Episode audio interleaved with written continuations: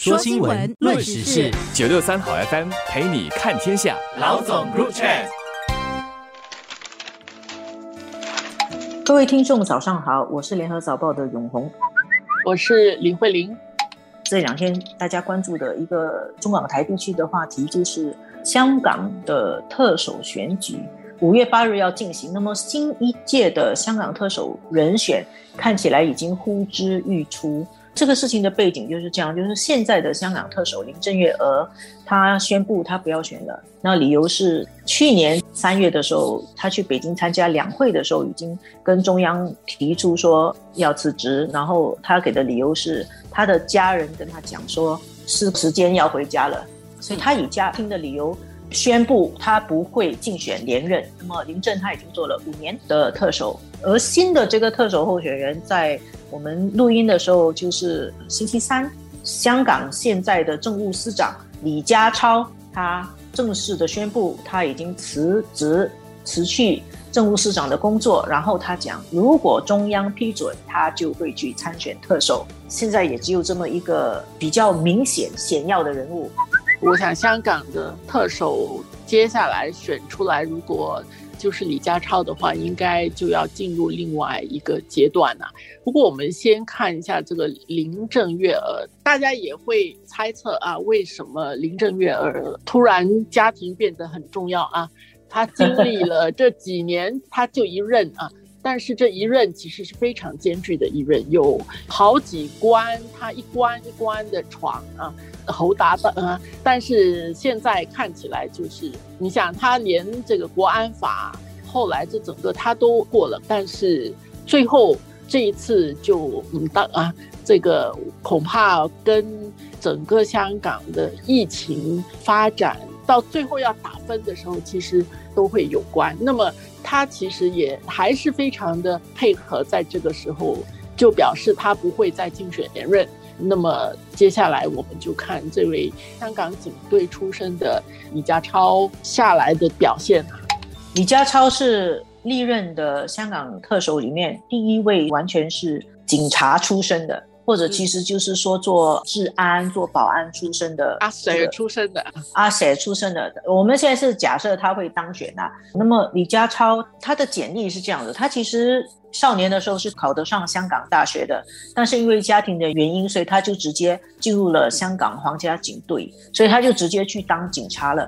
然后呢，就在这个香港皇家警队里面一路升上去，升到最后做基层做上来的。对，是从基层做上来。他也立了一些破案的一些功劳的，然后就做到保安局长，其实就是负责整个香港的纪律部队的。他们的纪律部队包括他们的海关啊，他有穿制服的关穿制服的，都是在他的那个保安局底下啦。然后李家超最。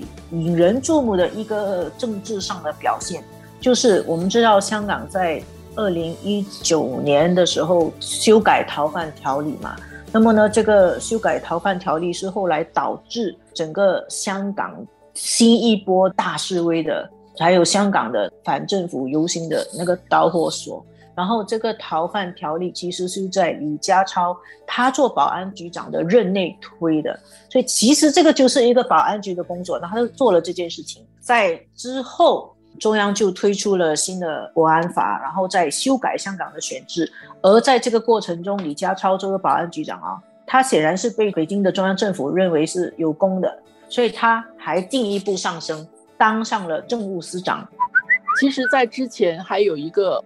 呼声也相当高，就是大家也在猜测会不会出来的，其实是他们的财政司司长陈茂波。不过现在这样看起来呢，也有一种说法，因为历来香港的这个经济还是非常的重要的，香港的经济的发展。那么永红一直在说，这个李家超是一个警员出身啊，他的背景没有真正管过。保安局范围之外的这些事情，甚至包括他在受委当政务司司长的时候，其实林郑月娥自己也说呢，他很少涉猎其他方面的，因为政务司司长其实也应该是要全面的。那么李家超最主要的工作就是维持国安的这个工作。那我们可以看到，就是如果中央政府是属意李家超的话，那其实也就是等于对他们来说，首要的考虑香港这个稳定。是非常重要的，宁可未来的特首能够在执行方面能够做得到，保障香港的安全和稳定，其他的发展经济方面的走向，其实这些倒是中央就是中国这边是可以扶持他，他可以做一些配合的工作，那么他保障香港的稳定。中央保障香港的经济发展。我们算一下，今年是二零二二年哦，香港是在一九九七年回归的，今年正好是回归后的第二十五年。所以香港回归的时候，中央的说法就是“一国两制，港人治港，高度自治，五十年不变”了。现在正好是到了这个五十年的下半场啊，中场时间，中场时间下来，香港会进入这个新的阶段。从这边可以感觉到，我同意慧玲刚才说的。然后接下来香港的经济发展的大局会更加的跟中国大陆啊同步，它就会被吸纳到中国自己的发展方略的里头去。